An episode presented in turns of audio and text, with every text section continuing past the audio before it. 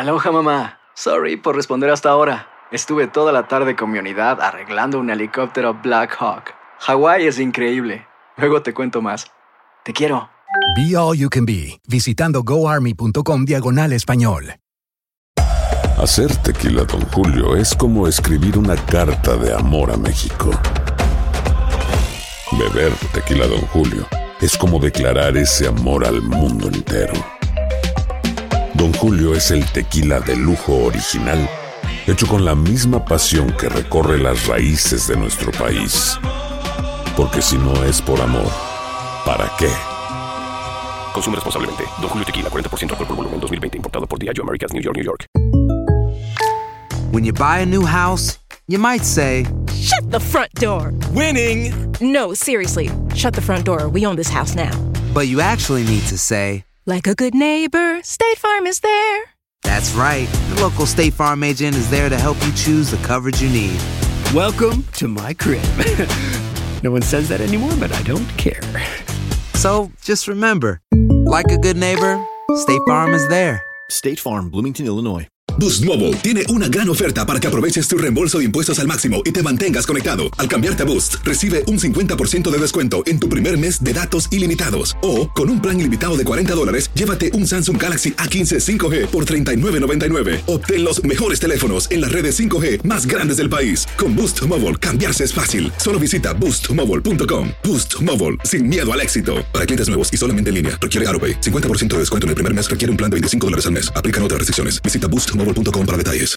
Escuchas los podcasts de Buenos Días América, compártelos y ayúdanos a informar a otros. Damas y caballeros, vamos a ir con nuestra primera invitada que ahora sí está ahí, eh, Alma Coverty, o Coverty, perdón. Eh, ¿Cómo se pronuncia su apellido, mi querida Alma?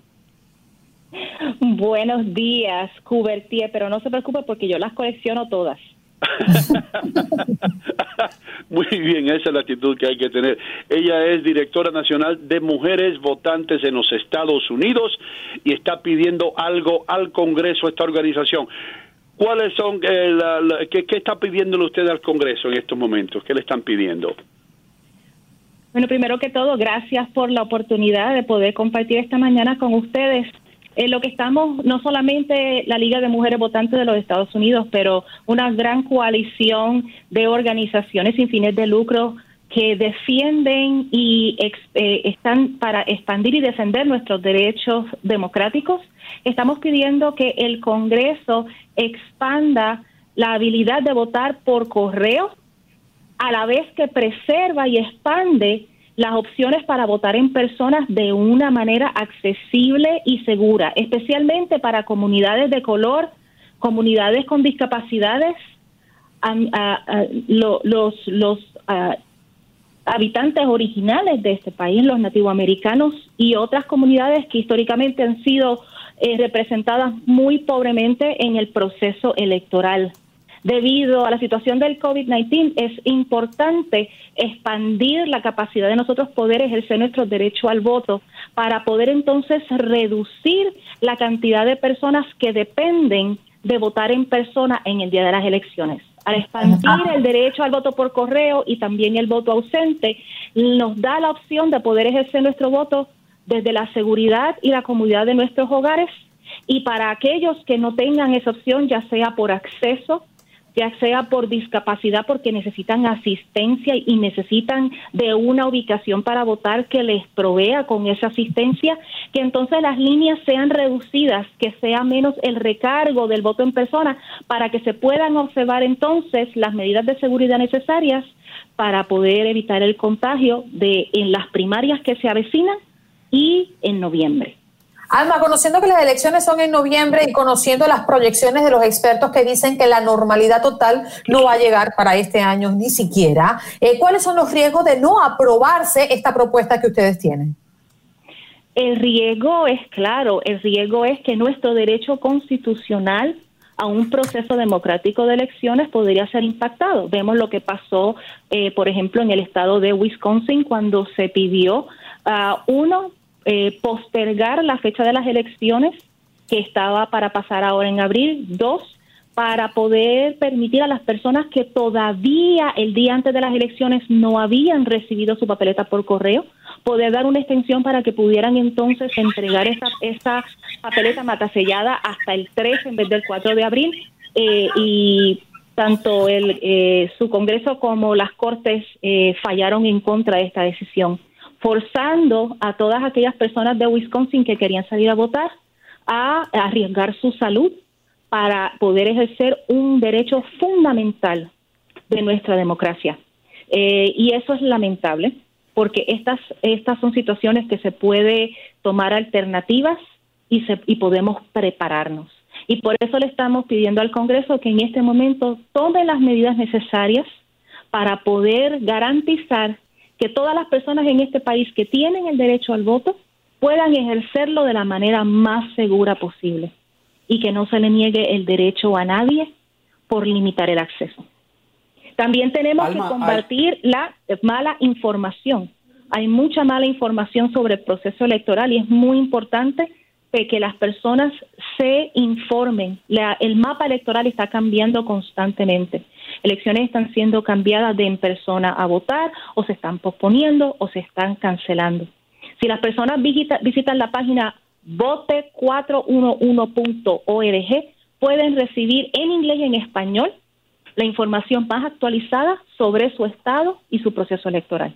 Así que combatamos la mala información haciendo que las personas busquen fuentes de información confiables como este programa de radio y vote411.org. Alma, en la, en la Cámara de Representantes se ha lanzado la propuesta de eh, lanzar una partida presupuestal, una partida de emergencia de hasta 2 mil millones de dólares precisamente para ayudar a las agencias electorales a que expandan el voto por correo y de esta forma lograr anticiparse al, escenario que usted nos está planteando. Pero en este momento, eh, teniendo en cuenta el proceso electoral que vivimos semanas antes de que esto se, se convirtiera en una situación tan crítica como la que vivimos hoy en día, tenemos algunas cifras que nos permitan entender o dimensionar lo que podría venirse en la elección presidencial? En eso, y todavía estamos estudiando eh, cuál sería el impacto eh, de no tener estos procesos eh, ya establecidos para las elecciones.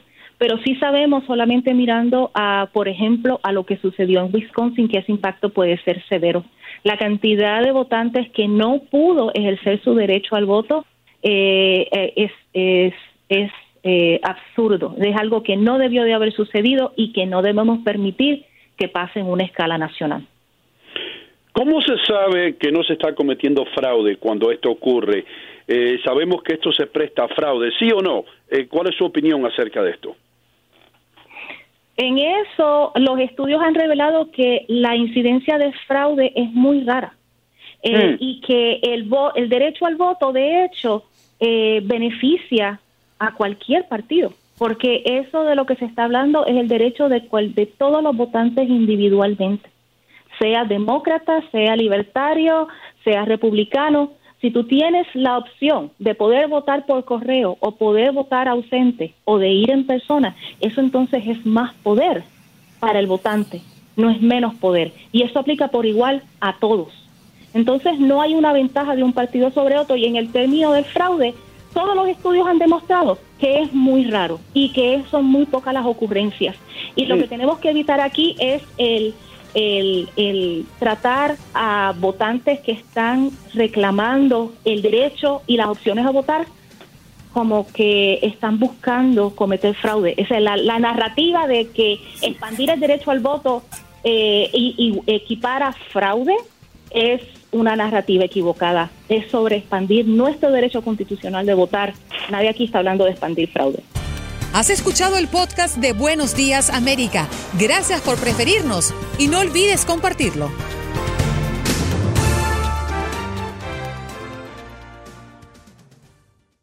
Aloha mamá. Sorry por responder hasta ahora. Estuve toda la tarde con mi unidad arreglando un helicóptero Black Hawk. Hawái es increíble.